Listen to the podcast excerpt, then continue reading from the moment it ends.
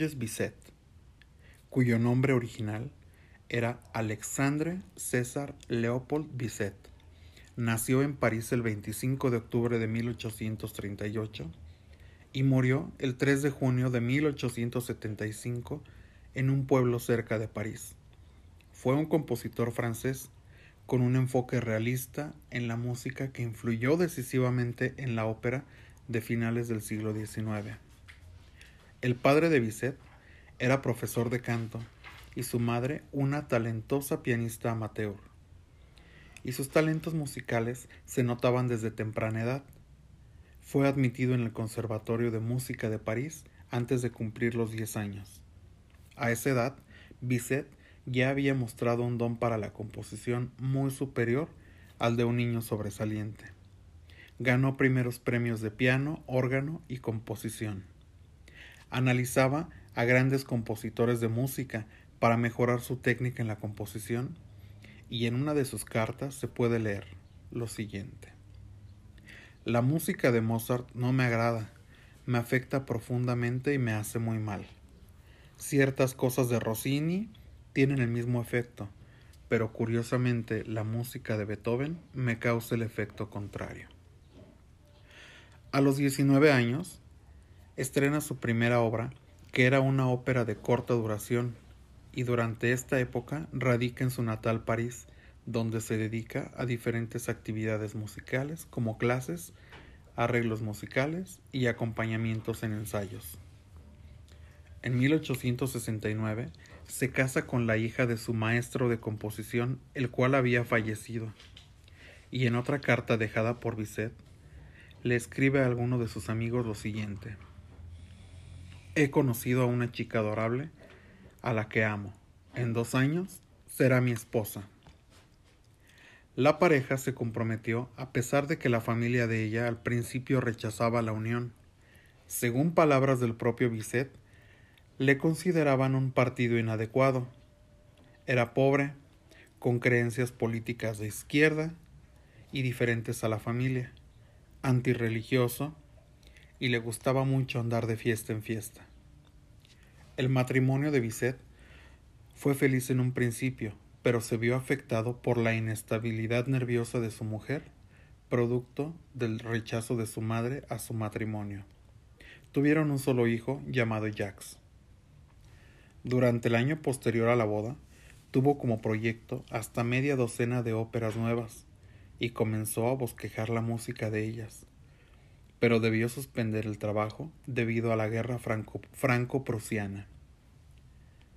En este tiempo fue director de coros de la ópera por un periodo corto. Después de esto, Bizet siguió trabajando en óperas que había dejado inconclusas y en trabajos que le encargaban para musicalizar diversas obras de teatro. Todos estos trabajos serían muy mal recibidos por la crítica de ese tiempo al considerar que su música era demasiado compleja para el gusto de la gente.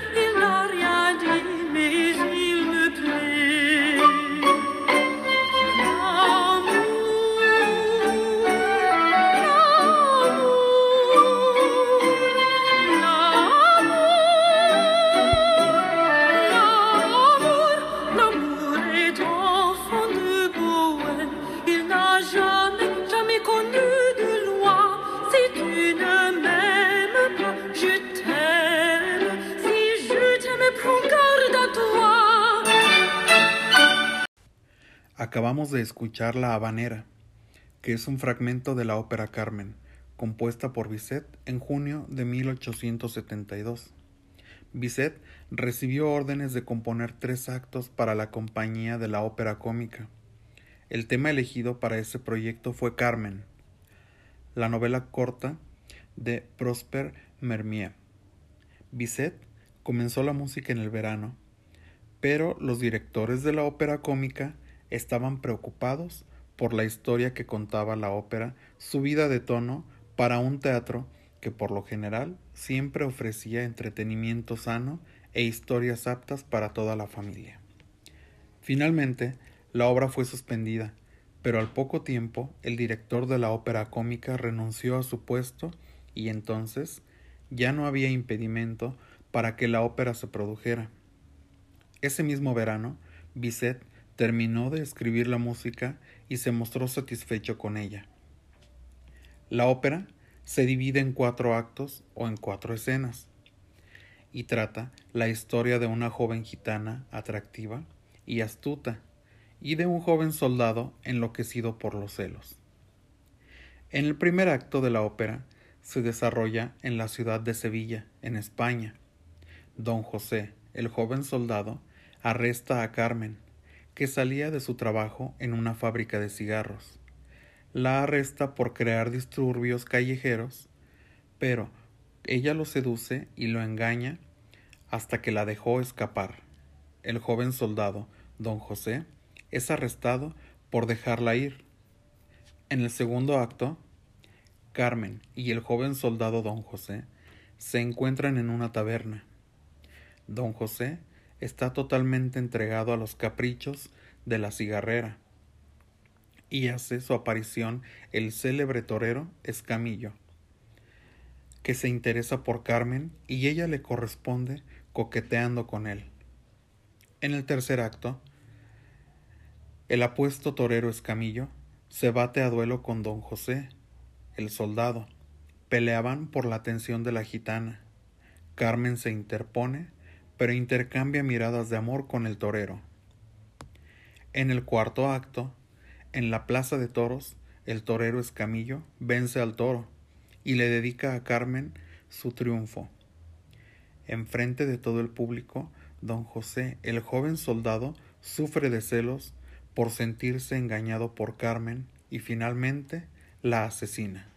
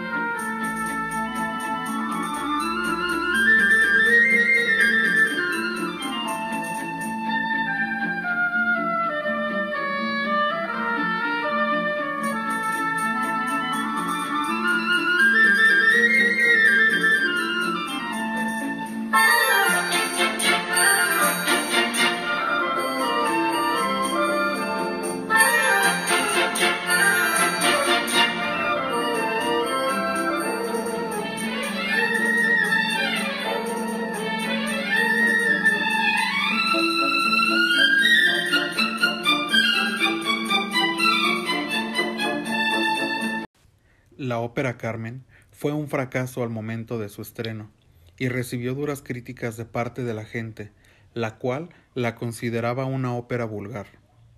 Su éxito mundial absoluto se dio hasta seis meses después en su estreno en Viena, y ya cuando el compositor había fallecido.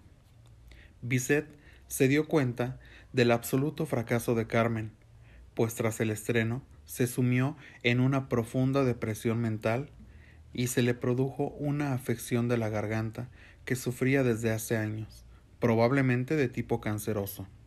Se retiró a su ciudad natal, donde fallecería de un ataque cardíaco seis meses después del estreno de Carmen. El funeral tuvo lugar el 5 de junio en la iglesia de la Santa Trinidad, donde más de cuatro mil personas estuvieron presentes.